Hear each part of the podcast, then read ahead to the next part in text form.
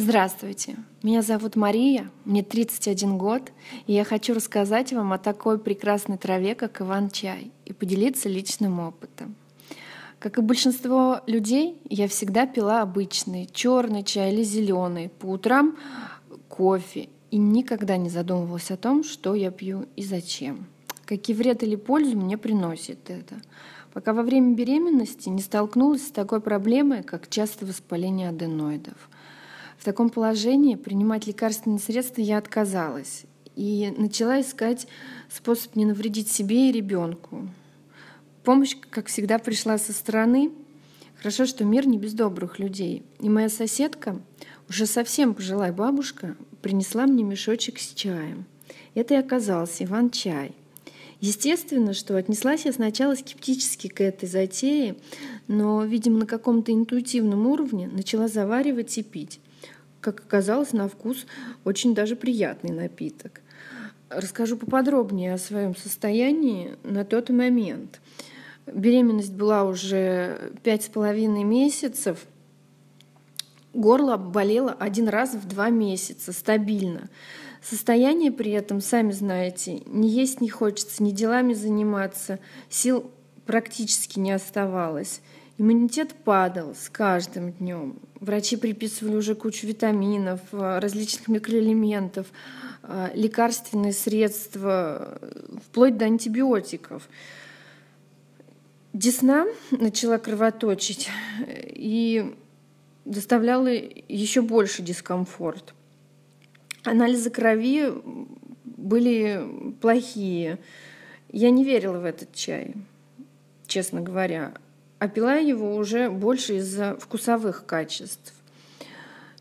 Но даже не замечая того, что прошел практически месяц, как я его пила, я вдруг отметила для себя, что начала лучше спать. У меня всегда были проблемы с засыпанием. Я ворочалась долго. Уснуть было очень сложно. А тут каким-то странным образом я просто ложилась и засыпала. И сон сам стал более глубоким. Дальше перестала кровоточить десна. Это где-то через полтора, наверное, месяца после начала приема, ну, чуть больше, чуть меньше, который мучил меня уже последние несколько недель. Еще но это отметили мои близкие. Я стала более спокойной и уравновешенная.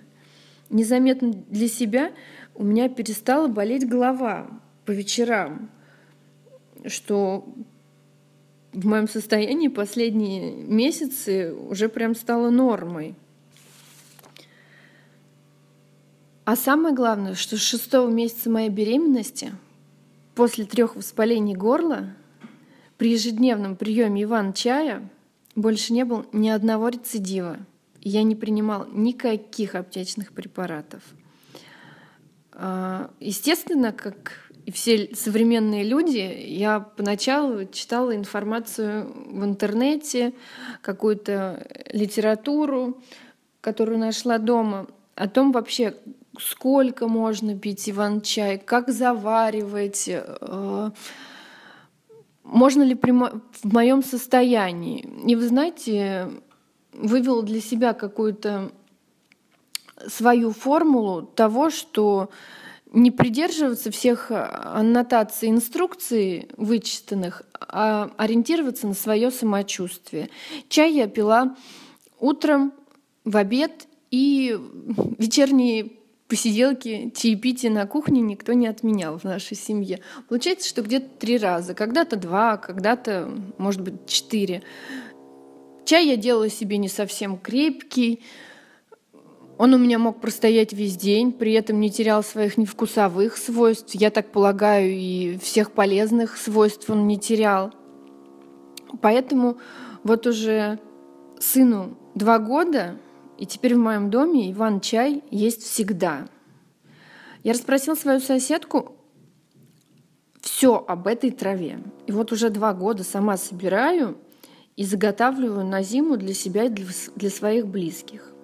Хорошо, что летом живу на даче в 30 километрах от города, где практически целые поля иван-чая, которые я многие годы просто в упор считала красивыми цветочками.